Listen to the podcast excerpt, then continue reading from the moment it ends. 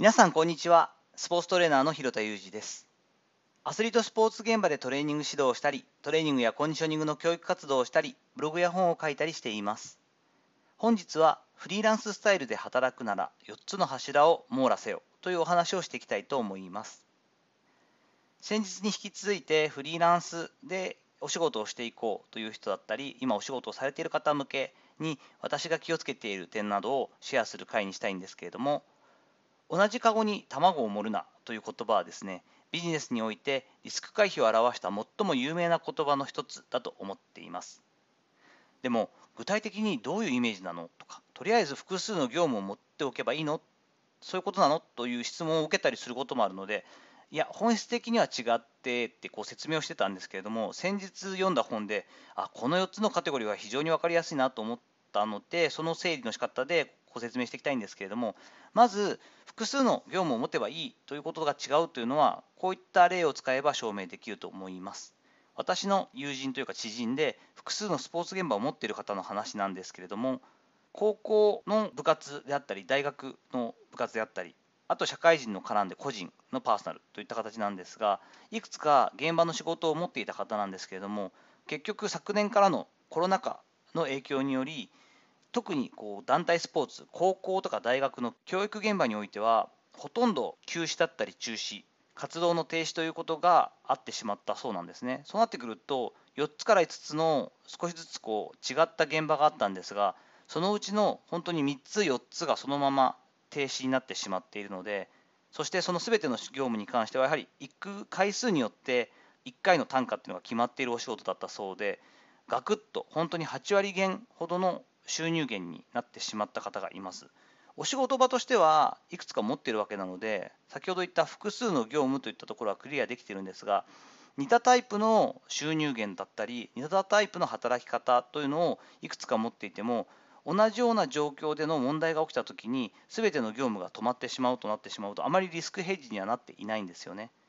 やはりタイプの違う収入源をいくつか持っておくということがなって初めてリスクヘッジになるんだと思っているんですね。この4つのカテゴリーはどういった分け方が分かりやすいかというとですね、え、今から言ってきますね。1つ目です。毎月決まった日に決まった金額をいただける仕事。そして2つ目、毎月決まった日に変額ではあるが金額をいただける仕事。3つ目です。不定期だけど一定の金額をいただけるお仕事。そして4番目、少額ではあるが仲介を挟まずに顧客からダイレクトに課金していただけるお仕事。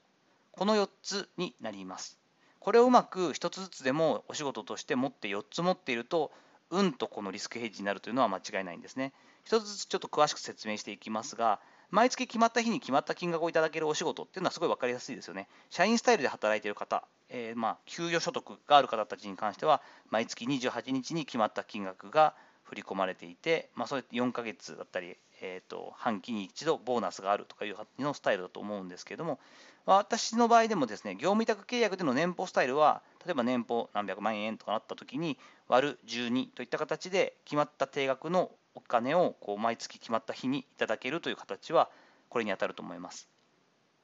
2番目の毎月決まった日に変額ではあるが金額をいただけるお仕事というのは、まあ、先ほど挙げたスポーツ現場での派遣スタイル、まあ、個人でやってもそうですし、特にマネジメントの案件なんかも私もいただいたりするので、そうすると、例えば今回は10回指導に行かせていただいた。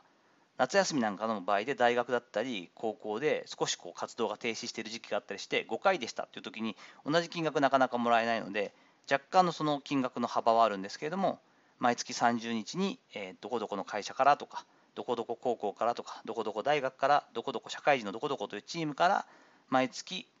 お金はいただけると多少その行った回数によって金額は変動があるといった感じですよね。そして3つ目の不定期だけど一定の金額をいただけるお仕事っていうのは、これも本当に分かりやすいのは取材ですよね。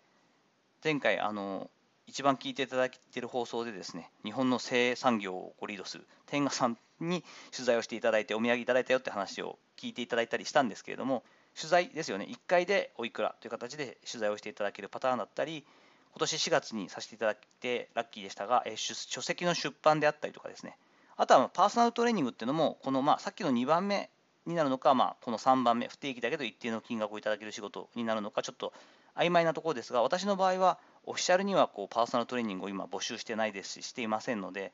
口コミであったり、関係値がある方だけに、えー、っとぜひお願いしますと言っていただいて、じゃあこれでやりましょうと言ってやらせていただいているのは、パーソナルトレーニングはそういった形なので、まあ、不定期なんだなということで、この3番目のカテゴリーになったりします。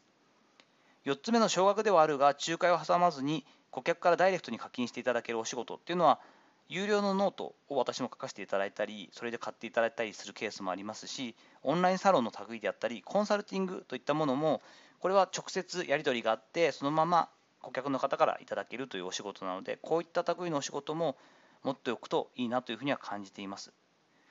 この4つのスタイル、すべてを最初から網羅するのは難しいです。それは承知していますが、最終的にフリーランスはこの4つの柱を目標に複数の業務を持つべきじゃないかなというふうに私自身は考えています。